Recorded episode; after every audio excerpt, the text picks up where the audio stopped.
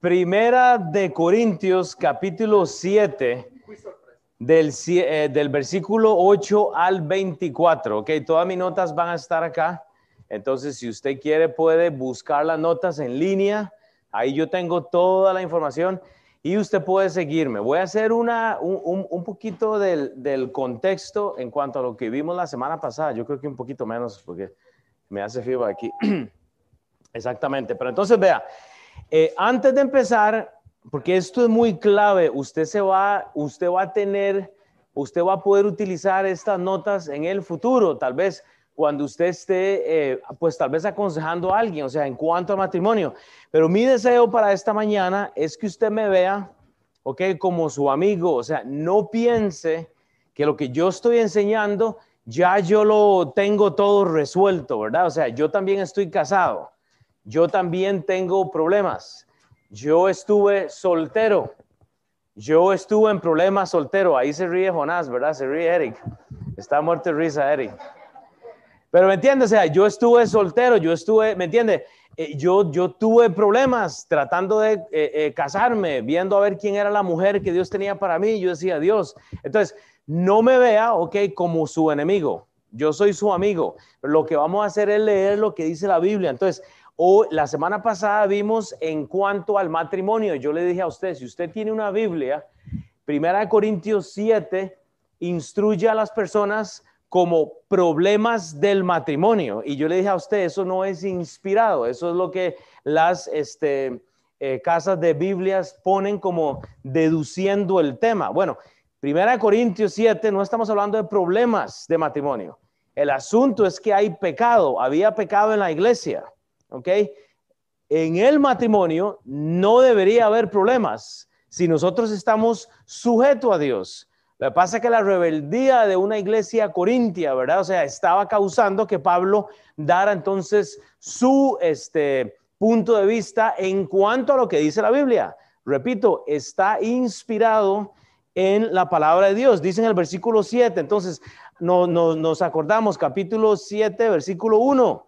Y usted lo tiene aquí, Pablo nos da la sugerencia, igual, estos subtítulos que yo les pongo, igual, no son inspirados, es para aplicación, es una forma de que usted pueda entender. Pablo nos da la, la sugerencia porque él dice, en cuanto a las cosas que me escribisteis, ¿ok?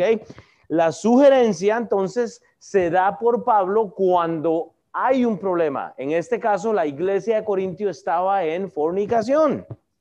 Dice él, bueno le sería al hombre no tocar mujer. O sea, la sugerencia en cuanto a el hombre, en cuanto al matrimonio, ¿verdad? Están casados, solteros, es que, bueno, si usted va a tocar a alguien, usted tiene que tener cuidado. O sea, él no está mandando a la gente a no casarse. El deseo de Pablo, el deseo de, de Dios es el matrimonio desde el inicio. Y no voy a meterme en todo eso, pero hay que recapitular esto porque esto es importante. Entonces, Pablo no está mandando. Ok, recordemos, 1 Corintios 6, todo me es lícito, mas no todo me conviene. Usted decide qué es lo que va a hacer con lo que Dios le ha dado a usted. Ok, entonces recuerde, la sugerencia se da porque hay un problema. Pablo responde a esto en el versículo 2, que es lo que vimos, la realidad. Ok, en el versículo 2 vemos la realidad porque entonces Pablo dice, pero a causa de las fornicaciones, ese es el contexto, o sea, la realidad es que Pablo responde al pecado de la iglesia. Pablo dice, hey, cada uno tenga su propia mujer, no dice mujeres, no dice plural, no tenga la del lunes, luego la del martes, luego la del miércoles, dice, cada uno tenga una, o sea, su propia mujer y cada una tenga su propio marido. Ok, no estamos hablando de una relación abierta. Estamos hablando de algo que es en, en, contexto de una unión, del Génesis. Vimos eso la semana pasada. Entonces, la realidad es que hay pecado, al igual como hay pecado en nuestras iglesias, en nuestras casas, al igual como todos hemos pecado. Entonces, lo mejor es que para una realidad como esta, si cada uno tiene su propio marido y su propia mujer, no nos andamos quemando. Pero usted no puede andar saltando de pareja en pareja en pareja, buscando a ver quién me llena este vacío que yo tengo, porque no va, o sea, no va a haber ninguna llenura, excepto de un montón de este, enfermedades que le van a llenar el cuerpo por causa de eso. Entonces, la realidad es individual. Sí, hay gente que tiene el don de continencia. Pastor, ¿qué es el don de continencia? Es la persona que es un eunuco, que no tiene deseo de, de este, deseos sexuales. Es una persona que no tiene deseos de tener relaciones íntimas con otra persona. Ahora, entonces Pablo dice, cada uno tenga su propia mujer o su propio marido. Entonces, no está este, mandando. Él, dice, hey hermano, si usted tiene esto, usted puede hacerlo. Pero si usted se anda quemando, no toque mujer y mejor cásese. Entonces, en el versículo 3, vea, vea, vea cómo se va moviendo Pablo. Ok, en el versículo 3 entonces vemos la responsabilidad, porque la responsabilidad no es solo para el varón, es para la mujer. Todos luchamos con eso. El marido cumpla con la mujer. Ok, entonces la responsabilidad tiene que ser mutua, porque luego dice la mujer con el marido. Ahora, el contexto de la responsabilidad, oiga, no es emocional. Pablo está hablando de la intimidad. Repito, la receta para el adulterio, para la fornicación, es el matrimonio. Si usted se está quemando, si usted reconoce, Dios no me ha hecho un ser que no puede estar en continencia, usted tiene que casarse para tener del deseo, para que ese deseo conyugal se quite. Repito, el libro de Corintios nos habla de una iglesia en pecado. Entonces, el, versículo 4, vea cómo sigue moviéndose Pablo. Vemos el privilegio. Entonces dice, la mujer no tiene potestad sobre su propio, ¿qué dice?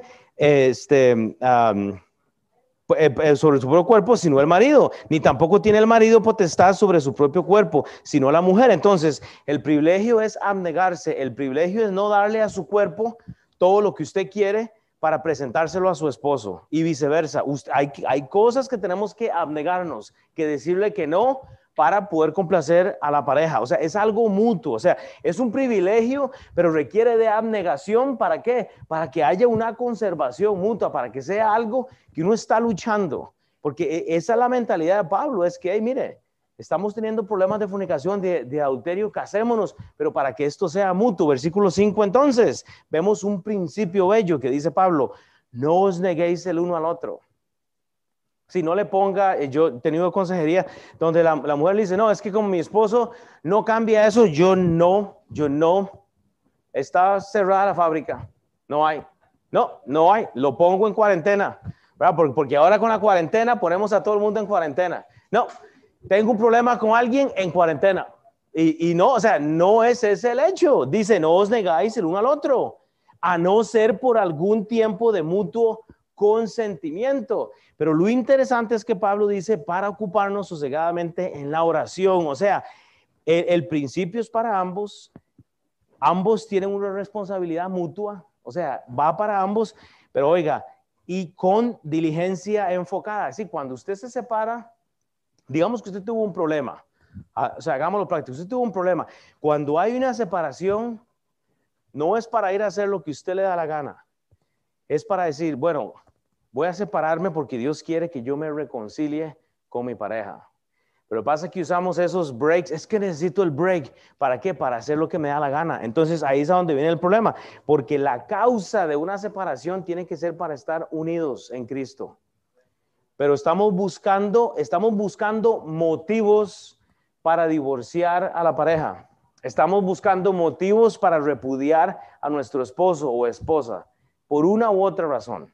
Y es muy triste, es que usted está pensando que su esposa tiene que verse en 90, 60, 60, ¿verdad? O 40 o 50, esas medidas que pone el mundo, eran, o era 120, 60, 120 o, o algo.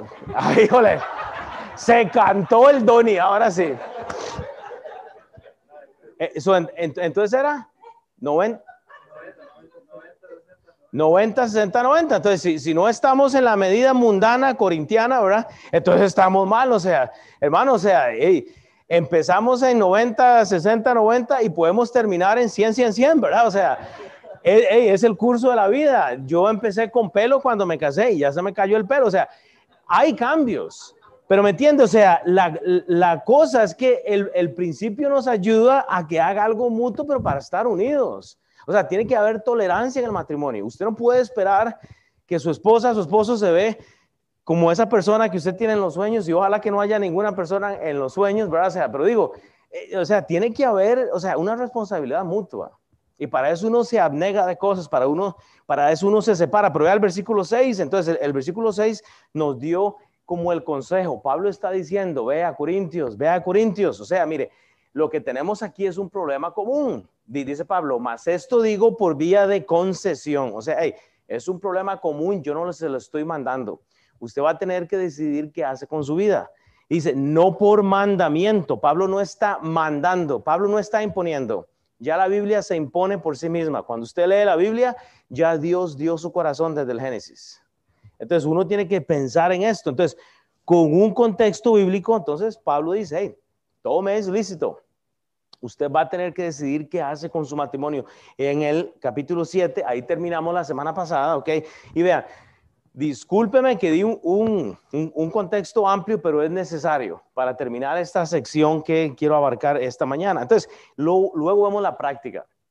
Mire, un buen entendimiento nos va a llevar a una buena práctica. Vea, vea, vea cómo terminamos la, semana pasada. Entonces Pablo dice, hey, mira, mira, el corazón mío es, es opcional. Dice, quisiera, quisiera más bien que todos los hombres fuesen como yo. Bueno, Pablo no tenía familia en aquel entonces, ¿ok? Pablo dice, yo quisiera que todos estuvieran solteros para que puedan ministrar mejor. Pero Pablo dice, pero cada uno tiene su propio don de Dios. Entonces, no está mandando que, al celibato, ¿verdad? Como hablamos la semana pasada, uno a la verdad de un modo y otro de otro modo. Entonces, la práctica es opcional. Usted puede practicar el, el celibato si usted puede, pero luego no es algo en común, o sea, usted no puede pensar que, que todo lo van a tener. Y la otra cosa es algo diverso, o sea, cada quien tiene un don diferente. Entonces, vea, con esto en mente, este, pasemos a la, a, a la filmina amarilla. En cuanto al matrimonio, y lo que vamos a ver hoy es el yugo desigual. En cuanto al matrimonio y el yugo desigual, vamos a ir corriendo, pero vea lo que pasa. Primera Corintios 7, 8 y 9. Entonces, si usted está tomando notas, esto es materia nueva. Aquí vemos el estado del llamado, hermanos. Es importante que usted entienda que sea como sea que usted es, usted ya ha sido llamado. Dice Pablo en el versículo 8, digo pues a los solteros y a las viudas que bueno les fuera quedarse como yo. O sea, vea, comience, comience usted en donde está. Si usted es soltero, si usted es viudo o si está en matrimonio. Dice, mire, bueno les fuera que ustedes se queden solteros. Si usted está soltero, si usted está viuda, quédese como yo estoy. Pero él dice, bueno les fuera quedarse como yo. Se considera si hay un don. Considere usted entonces si usted tiene el don para seguir esta instrucción. Puede quedarse como Pablo usted sin, sin matrimonio, entonces usted dice, no, ok, entonces cásese, pero haga honor al matrimonio. No se junte con alguien para hacerle la vida infeliz a la otra persona, porque dice en el versículo 9, pero si no, o sea, si no tienen el don de continencia, cásense, pues es mejor casarse que estarse quemando. Entonces, el estado del llamado comienza con su situación, sea como esté, se considera si usted tiene el don pero número tres, y nos casamos si no lo hay. O sea, si usted no tiene el matrimonio, eh, si usted no tiene el don de la continencia, usted no se va a vivir con alguien. Ah, no, es que yo no me voy a casar para no firmar el papel. No, usted tiene que casar a esa persona. Usted no se va a vivir con alguien solo porque, ¿me entiende? No tiene a dónde vivir. No, o sea, cásese con esa persona. Primera Corintios 9, solo para reforzar lo que he dicho. Yo he, yo he dicho este versículo y he leído este pasaje siempre en el contexto de la disciplina física, ¿verdad? E, el ejercicio.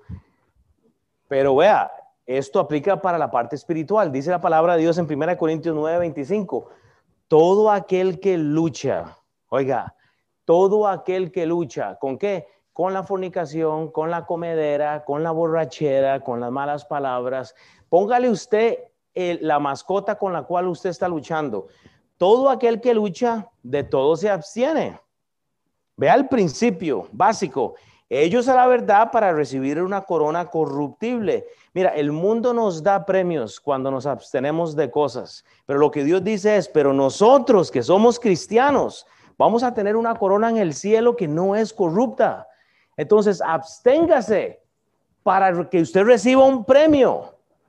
Versículo 26, así que, o sea, tomando en cuenta lo que acabo de decir, yo de esta manera corro, no corro a la aventura, o sea, no voy de la derecha a la izquierda, no, yo voy enfocado en Dios. ¿Por qué? Porque dice eh, eh, como, eh, como quien golpea al aire, sino que pongo mi cuerpo y lo pongo en servidumbre, no sea que habiendo sido heraldo para nosotros, yo mismo venga a ser eliminado pausa.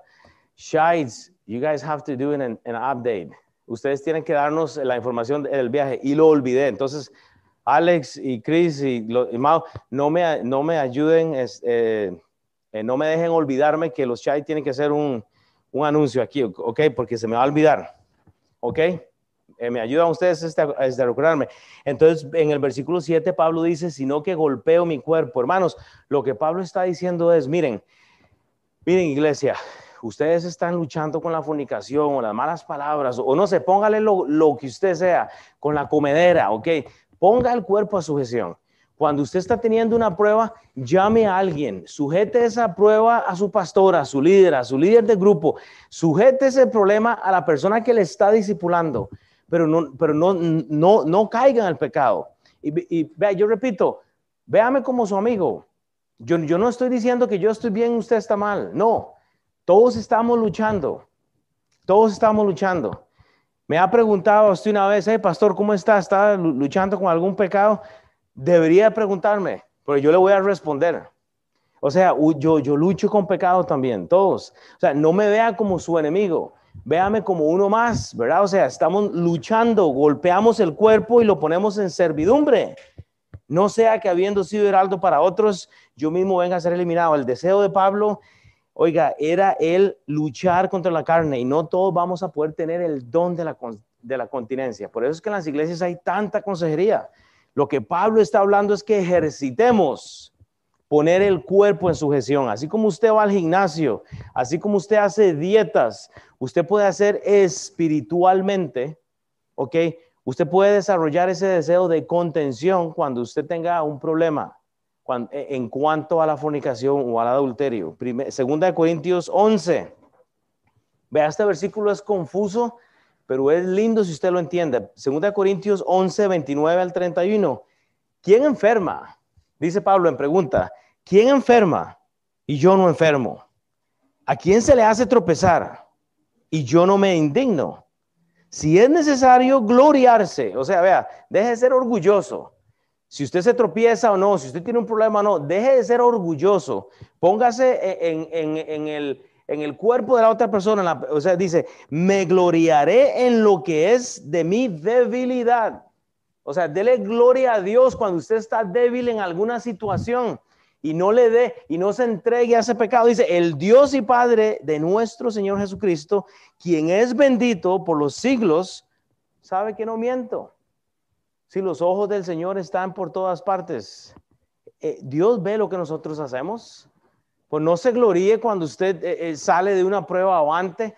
No juzgue al que cayó en pecado. No, no, o sea, gloríese en que Dios le ha dado a usted también ese deseo de luchar. O sea, esto lo que muestra, hay gente orgullosa y no quiere reconocer que no tiene el don de la continencia. No, no, pastor, a mí usted no me va a decir lo que usted, no. Yo, yo voy a tener una para lunes, yo voy a tener una para el martes, el miércoles me lo tiro de vacaciones, el jueves vuelvo, el viernes otra, porque es la de los fines de semana, esa es la que baila, ¿verdad? El sábado, el orgullo es lo que limita que Dios haga la obra en nosotros, es el orgullo. Ese es el orgullo de decir, mira, hermano, estoy teniendo problemas. Tengo problemas con la vista, tengo problemas, tal, vez es pornografía, tal vez es maldiciencia, tal vez es, yo no sé, hay tantos problemas. Eh, yo he pasado los mismos problemas, unos más que otros. Yo no le estoy diciendo que yo soy mejor que usted. Vea Efesios 6, 16. Continúa la lucha. Sobre todo, dice Pablo, tomad el escudo de la fe con que podáis apagar todos los dardos del fuego maligno. Escúcheme, la Biblia no dice para que usted apague algunos de los dardos. No, Dios le está dando victoria, pero usted tiene que creerlo. Usted no tiene que avergonzarse de entrar en esas dos puertas y decir, híjole, aquí estoy. Hermanos, todos venimos, oiga, todos venimos apaleados, todos venimos con pecado, todos venimos impotentes. Pero sabe, si usted toma el escudo, que es la palabra de Dios, usted va a poder apagar, oiga, todos los dardos del fuego del maligno. No dice algunos. Usted ya tiene victoria. Primera Corintios 7, 10, 11. Pablo sigilosamente se mueve a los votos matrimoniales. Vea para justificar esto. Lo que Pablo está haciendo aquí, él dice, si usted cree la Biblia o no, le voy a acordar entonces los votos que usted hizo, porque en cualquier religión que usted se casa, usted hace votos. ¿Sí o no? sea cristiana, católica, judía, usted hace votos de matrimonio, usted se, promete uno al otro. Vea, vea, lo que dice la Biblia. Ah, pastor, usted está inventando. No, no estoy inventando. Vea lo que dice la Biblia entonces, vea los votos. Versículo 10. Pero a los que están unidos en matrimonio. Oiga, no ha dicho si es judío, no ha dicho si es griego, no ha dicho si es gentil, no, no, no, no, dice a los que están unidos en matrimonio, dice Pablo, mando no yo, o sea, yo no estoy diciendo esto, sino el Señor. No me diga que es el Señor de los Anillos. No me diga que es el Señor de, la novela. Hay uno que se llama el Señor. ¿Cuál, es ese? El Señor de los cielos o el no, no me diga que es el, Señor de la novela de, del canal 4 o el canal 6. No, no, no, no. me diga que es el Señor que vende los aguacates y las tortillitas ahí con, o o el Señor de los taquitos, ¿verdad? No. Dice, sino el Señor mayúsculo, está hablando el Señor Jesucristo, que la mujer no se separe del marido. No se separe, mujer, no se separe del marido, si no le pase a la de Eva en, el jardín. Se separa del marido, usted está indefensa si ya está casada. Pero dice, sí, y si se separa, porque hubo un dramita ahí, ¿verdad? Quédese sin casar o reconcíliese con su marido y que el marido no abandone a su mujer. Entonces, Número uno, Pablo recuerda los votos y en el versículo 11, aquí lo puse en azul, en, la parte B del, o C del versículo 10, pero del 10 al 11, él dice, hey, hey, un momento, los votos se honoran. Independientemente de la religión que usted ha hecho, déjeme recordar los votos que usted hizo. ¿Qué fue? El Génesis 2.24, por tanto dejará a padre y a su madre, se unirán y serán una sola carne. Una sola carne es una relación íntima. O sea, esos son los votos que usted hizo hasta que la muerte me separe. Bueno, si no cocina bien, sí me separo. Bueno, si no, no, no, hasta que la muerte nos separe. O sea, en cualquier idioma, en cualquier mundo, usted hace votos. Y a mí me da risa. En un matrimonio ateo, cuando la gente no cree en la Biblia, y sabe qué es lo que me da risa, piden que se casen. A mí me dijeron, eso fue hace dos años y ya me salí, ya se me va a pasar el tiempo, yo estoy seguro, pero voy a salirme. Pero y me pide un compañero que lo case en el trabajo. Y yo dije, sí, por supuesto. Entonces yo le muestro los, los, los votos. Y él dice, sí, bueno, yo no creo en Dios, jamás, para mí eso no existe. Yo le dije, bueno, yo voy a predicar el evangelio en su boda. Entonces voy a tener que hacerlo. Haga lo que usted quiera, yo quiero que usted me case. Y yo, bueno, perfecto. Ya manejé dos horas hasta Branson le expliqué, él no cree en eso. Y antes de la boda le dije, hey, Sean, le dije Sean, ¿sabes una cosa? Los votos que usted está a punto de, de, hacer a, esta persona, usted sabe que eso viene de la Biblia. Y, mire, algo tan sencillo, ni siquiera le dije algo y se queda así. Ay, yo nunca había pensado eso y le expliqué el contexto. Un año después, yo estoy seguro, ellos me llamaron, eh, ahora está en otra iglesia, creo que en Springfield, pero Dios me dio una oportunidad muy buena de compartirle el Evangelio. Sí, el mundo que dice que no cree en Dios, como decía Samuel, la creación misma testifica. E, e, ese estudio de Génesis se va a poner buenísimo. Pero el mundo que dice que no cree en Dios hace lo que la Biblia dice. Pagan dinero para ver El Señor de los Anillos. Eh, las, las, películas de, ¿cómo se llama? Star Wars y todo eso. Pagan y todo eso viene de la Biblia. Si es que la gente del cine no es tan inteligente, es que leen la Biblia. Eso es todo. Ahora sí, ¿y yo por qué dije eso? Y ahora sí, y ahora sí me salí. Porque los votos se honoran, estaba diciendo yo. Entonces, él los lleva al Génesis. Yo sabía que me iba a embarcar. Me perdí totalmente. Alex, ahora borra esta parte. Ahora sí. Pablo comienza entonces la instrucción en cuanto a un yugo desigual. ¿Por qué? Porque ¿qué es lo que sucede? Al recordar en los votos, él dice, ah, bueno, le voy a recordar algo que usted no está haciendo. Ahora sí me, ahora sí me puso en ti. Pablo les dice, le voy a recordar estos votos que usted hizo independientemente esté usted haciendo lo que no tenga que hacer. ¿Sabe por qué? Porque usted, usted por lo menos tiene que honorar a la mujer o al esposo que usted casó. O sea, tenga los pantalones, señor, señora, para poder hacer honor a esto. ¿Qué es lo que pasa? Por tanto, lo que Dios juntó, no lo separa el hombre. Eso es Mateo 19, 6. Por tanto, lo que, y eso no está en sus notas, por tanto, lo que Dios juntó, no lo separa el hombre. Eso lo dicen en todas las religiones. Y se casan y le dicen sí y no, y no hacen honor. Entonces Pablo dice, bueno, si no es por la ley, se lo voy a decir de hombre a hombre. ¿Qué fue lo que usted hizo en sus votos? Cónyuges que por alguna u otra manera estaban sujetos en yugo desigual. Mateo 19, 6.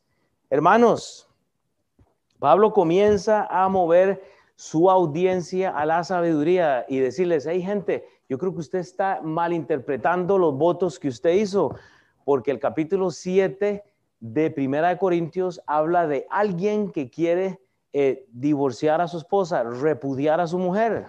Eso es un problema. Recordemos que Pablo lo que quiere es hacer como una división, porque Pablo ya reconoció que tenía a unas parejas en yugo desigual. ¿Qué es yugo desigual? Alguien que cree en Dios y alguien que no cree en Dios. Pablo ya reconoció eso. Entonces dice, bueno, si la palabra de Dios, si la ley no puede hacer eso, voy a recordarles estos votos. Y wow, o sea, la gente responde, Mateo 5, 27, déjeme justificar esto. Mateo 5, 27 al 30, ¿oísteis que fue dicho? Oiga, la audiencia es farisea. La audiencia es farisea. Tenga, tengan cuenta que lo que Jesús dice lo está diciendo como a niños. El fariseo era tan inteligente y tenía la cabeza tan grande, llena de información, que Jesús les tiene que hablar como a niños, porque vea lo que les dice. O sea, imagínense que le digan a uno algo así. Oiga, oísteis que fue dicho, no cometerás adulterio, pero yo os digo que cualquiera que mira a una mujer para codiciarla, ya adulteró con ella en su corazón.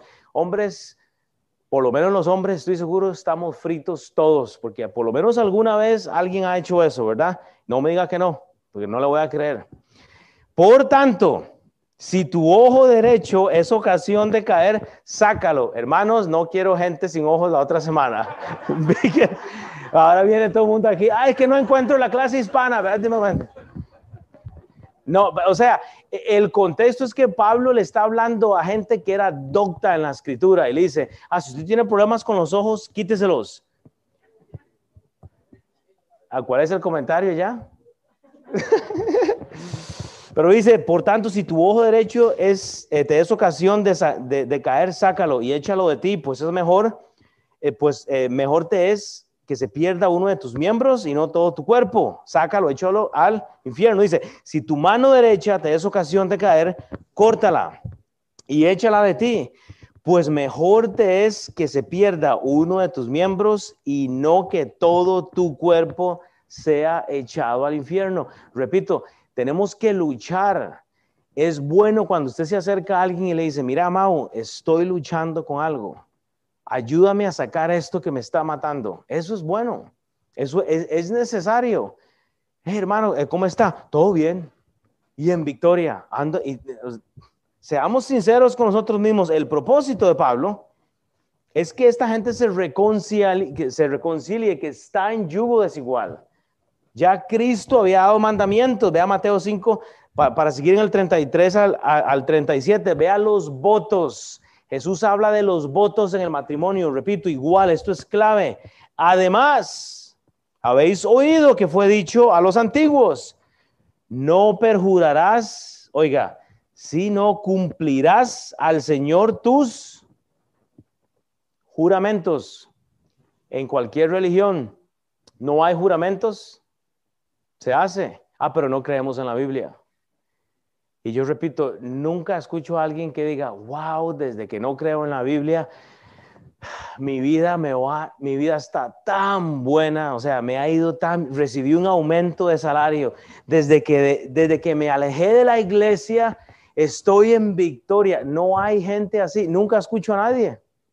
Nunca escucho, pero siempre escucho, hermano, de que llegué a la iglesia y me sometí al discipulado y ahora, híjole, tengo tantas bendiciones. Que dicho, hay un amén a gente. Sí, amén, exactamente. O sea, pero yo os digo, no juréis en ninguna manera, ni por el cielo, porque es el trono de Dios, ni por la tierra, porque es el estrado a sus pies, de sus pies, ni por Jerusalén, porque es la ciudad del gran rey, ni por tu cabeza jurarás, porque no puedes hacer blanco o negro un solo cabello, o sea, no sos un inútil, no puedes hacer nada, entonces deja de estar jurando. No, no te pares a casarte con alguien cuando no vas a poder cumplir lo que dijiste que ibas a hacer. Pero sea vuestro hablar, sí, sí, no, no. Pero ese es el problema. Usted no se para en la boda y dice, Mauricio, tú tomas a Tabata como tu mujer. Y dice Mauricio, sí, sí, no, no. No es lo que está diciendo Jesús. O sea, usted tiene que decir, sí, sí. O va a decir, no, no. Pero no, no diga que usted se casa y dice, sí, sí, no, no. No, usted no puede hacer eso. Es o sí o no. Usted se casa, o sea, o lo hace, lo hace. Que sea realmente este, el propósito es hacer conciencia de los votos que estamos haciendo. Sí, yo sé, Cristian está muerto de risa porque se va a casar Cristian. Ustedes sabían que se va a casar Chris y Rachel, ¿verdad? Entonces, hey, no hay, no hay opción de sí, sí, no, no, es sí o no. Así es, ¿verdad, Cristian? Así, sí, sí, diga, sí, sí.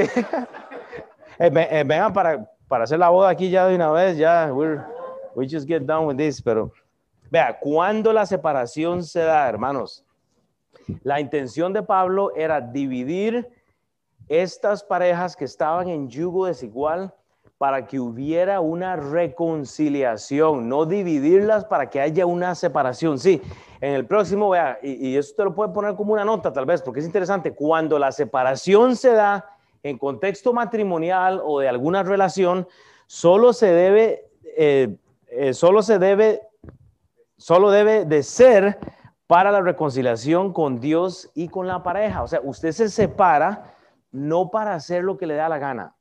Usted se separa para arreglar cuentas con Dios, para estar en oración y decirle, vea, hay, veces la gente dice, pastor, yo, quiero casar, yo quiero casarme.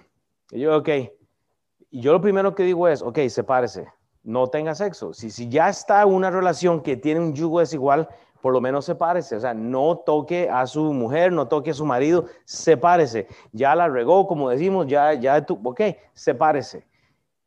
Tome esa bendición de Dios, no, no tome el camino corto, hermano, o sea, tiene toda la vida para la intimidad. Entonces, ¿qué es lo que pasa? Ahora sí, Pablo dice, el problema de acá es el yugo desigual. Ya los dejo ir, así que no se me digan. Ya, creo, creo que sí voy a terminar a tiempo. Estoy seguro que sí.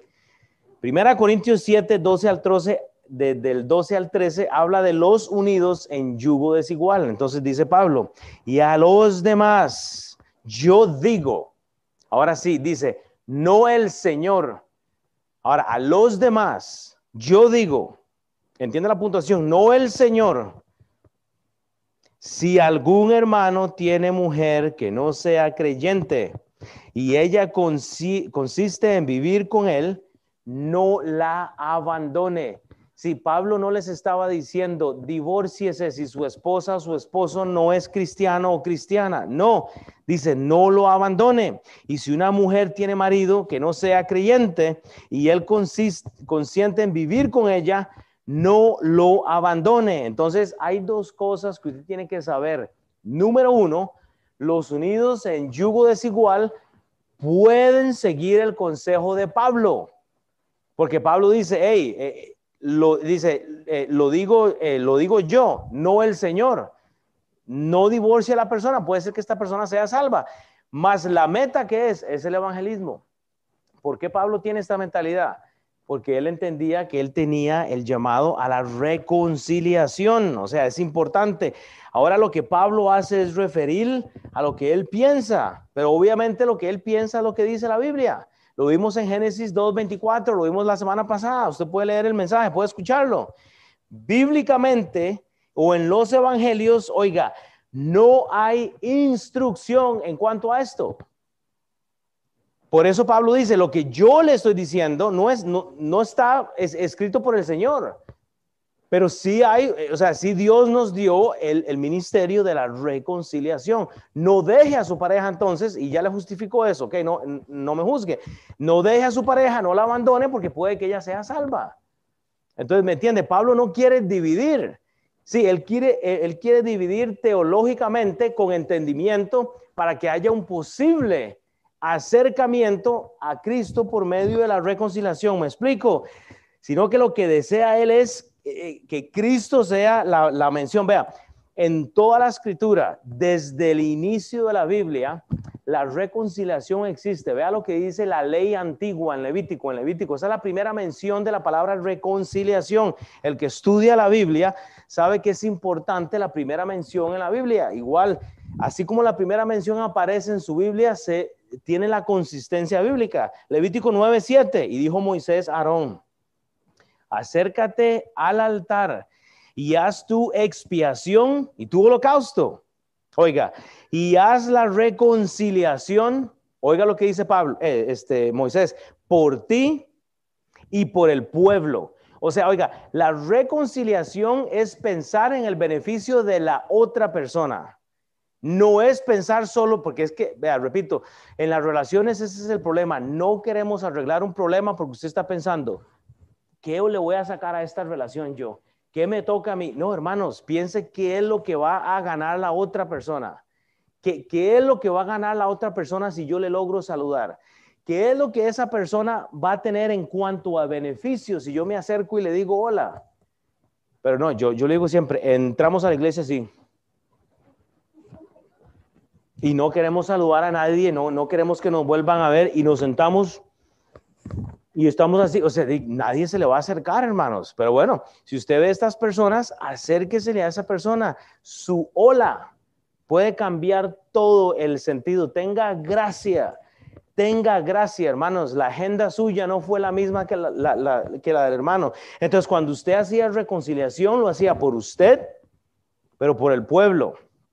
Haz también la ofrenda del pueblo y haz la reconciliación por ellos, como ha mandado Jehová. Desde el inicio de la Biblia, usted es un agente reconciliador. O sea, ¿me entiende? Tenemos minutos para irnos. Ya lo voy a dejar ir. Una mente reconciliadora, oiga, atrae la gente a Cristo. Pero yo no me explico cómo hay cristianos, hijos de Dios, que entran a la iglesia y vienen a dividir la iglesia. Y lo hacen, y lo hacen. Vean, hermanos, nosotros tenemos un grupo tan bello de gente en este momento porque Dios limpió la iglesia. Yo me acuerdo hace dos años, eh, entró la gente a dividir la iglesia y el ministerio, la iglesia no va a funcionar así. Y yo siempre digo, nosotros tenemos los beneficios de nuestro pastor Sam. Sam es impresionante. O sea, las, las, bendiciones que Dios le da a él y su familia, las agarramos nosotros. Yo digo eso, o sea, no, no, puedo, no puedo tomar yo, eh,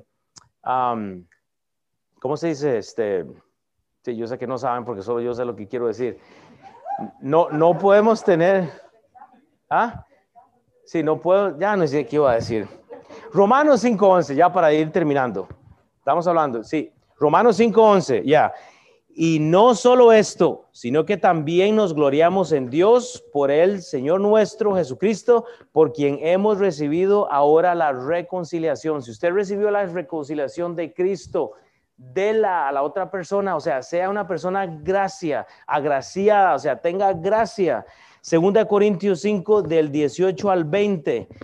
Y todo esto proviene de Dios, quien nos reconcilió consigo mismo por Cristo y nos dio el ministerio de la reconciliación. O sea, usted ha sido entregado a eso.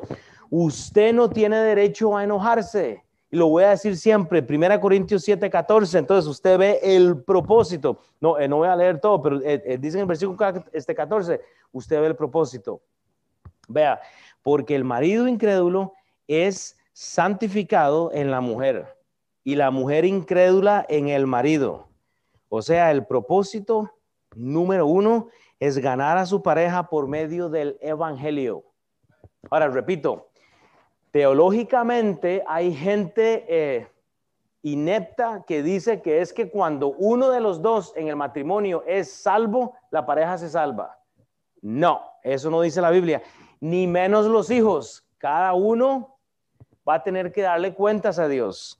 Yo le explico eso, dijéramos eso. Entonces, pues de otra manera, vuestros hijos serían inmundos mientras que ahora son santos. O sea, el propósito es ganar a su pareja por medio del Evangelio, pero número dos es llevar fruto a Dios por medio de nuestra familia. Acá es donde entender la Biblia y la teología y lo que la puntuación nos dice es importante. O sea que no es que por el hecho de que uno sea salvo, el otro pasa a ser salvo. Lo que Pablo está enseñando, oiga, esto es crítico, usted tiene que escribirlo. Lo que Pablo está enseñando acá es que por medio del que es salvo, el otro puede tener el beneficio de la salvación. O sea, por medio de la salvación de la hermana Yamilet, si, si el esposo no era salvo, ella puede acercar a su esposo a Cristo. Que Katia, que quien sea, o sea, si hay uno que no es salvo, entonces la otra persona puede disfrutar de este beneficio de la salvación, que es obviamente tener la santidad. O sea, el otro tiene el beneficio de poder, de poder ser salvo, pues está siendo expuesto al evangelio. En cambio, en una pareja que no hay salvación, que los dos están perdidos, no, o sea, es más difícil.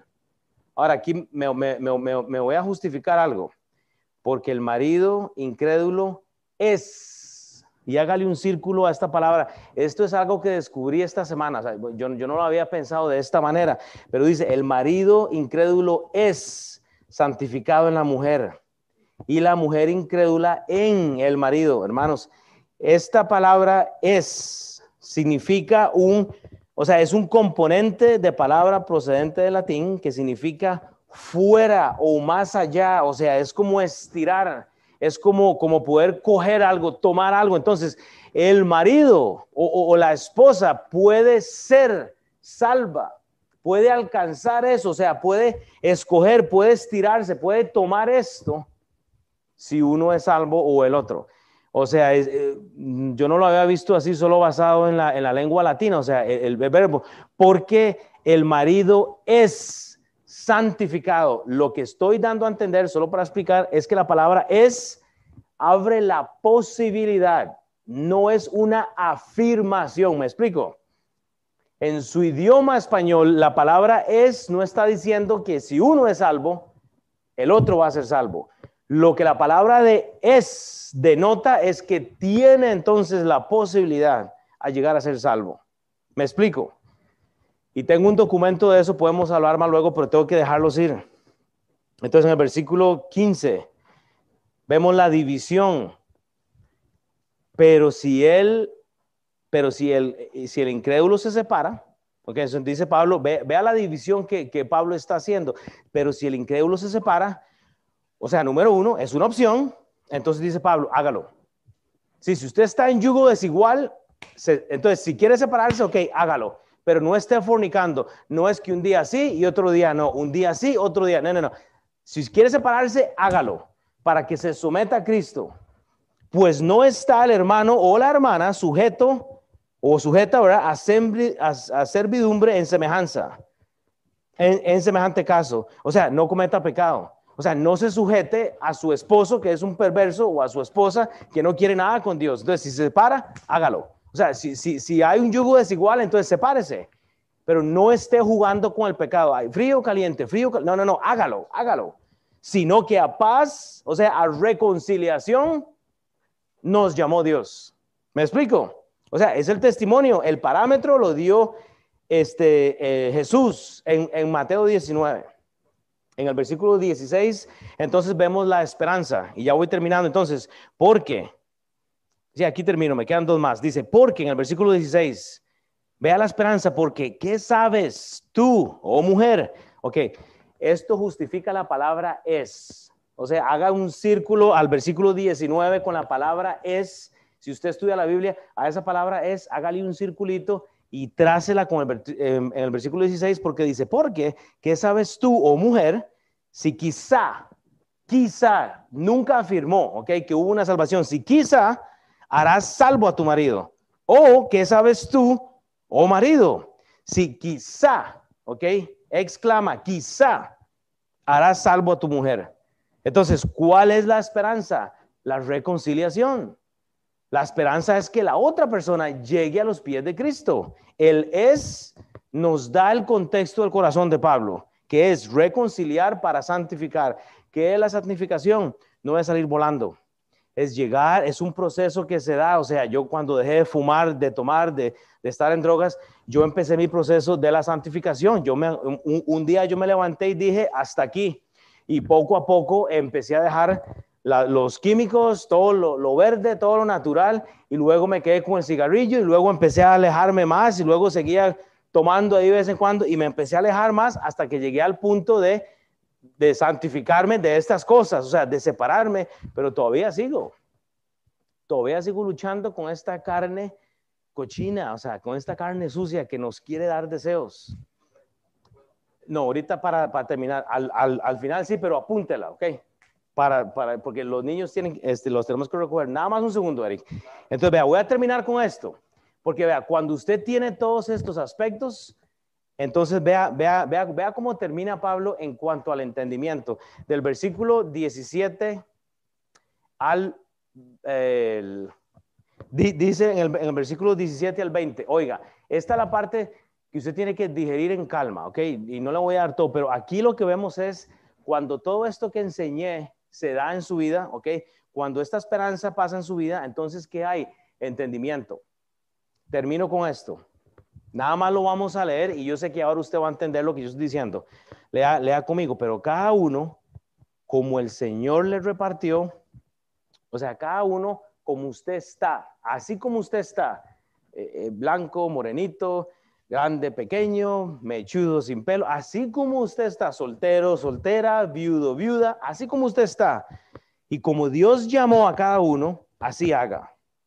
Esto ordeno en todas las iglesias. O sea, sírveale a Dios a como usted está. No, no espere hacer cambios para servirle a Dios. No, no, no. Empiece ya. Fue llamado a algunos siendo circunciso. Quédese circunciso. No vaya a hacerse la circuncisión todo porque usted quiere servirle a Dios. No, no, un momento. O sea, hey, sírvale con lo que usted tiene. Ahora, hay un contexto judío ahí. Hay, un contexto cultural. Fue llamado algunos siendo incircunciso, y, ya no dije nada, incircunciso, no se circuncide. La circuncisión nada es.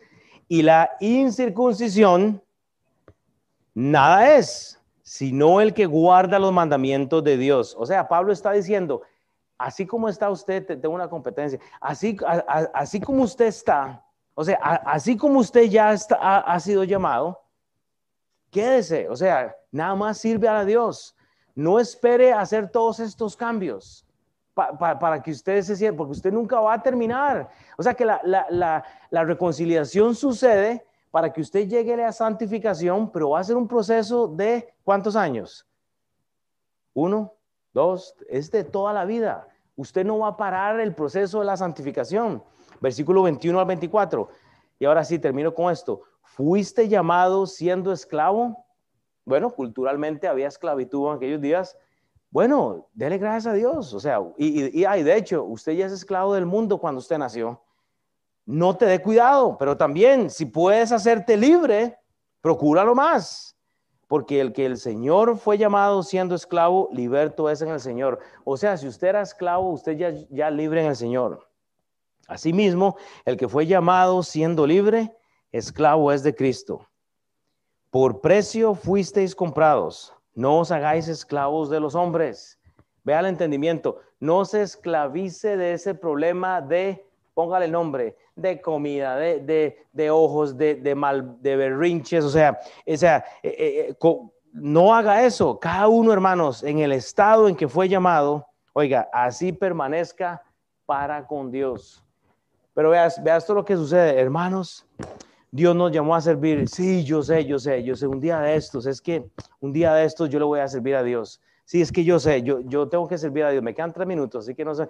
Sí, yo sé que tengo que servirle a Dios. Hermanos, pero, pero, ¿por qué no quieres servirle a Dios? Bueno, es que estoy luchando con esto, estoy luchando con esto y sabes, o sea, eh, no, hermanos, hágalo ya. Es ya. Eh, aquí lo que vemos es un montón de pecadores encerrados en un mismo cuarto, fingiendo que todo está bien. Y no todo está bien. Si no hable con mi esposa, no todo está bien en mi casa. O sea, ¿me, entienden? Vamos paso a paso. Sí, sí, mire, no, todo está bien. No, no, no seamos hipócritas. Entonces, para terminar, escuche, el estado del llamado. Vea, esto fue lo que aprendimos hoy. El estado del llamado. Ese fue el primer versículo que vimos. Los votos y los unidos en yugo desigual tienen un propósito que es la división, oiga, por la palabra de Dios y una esperanza para entendimiento, oiga, y para la reconciliación. Si usted no entiende lo que es la reconciliación y la santificación en todo este proceso, usted no va a poder reconciliar entonces al mundo. Entienda esto solo para que quede claro. Ahora, oficialmente hemos terminado acá, entonces aquí es donde Alex va a cortar esto. Eh, Eric, tú tenías una pregunta.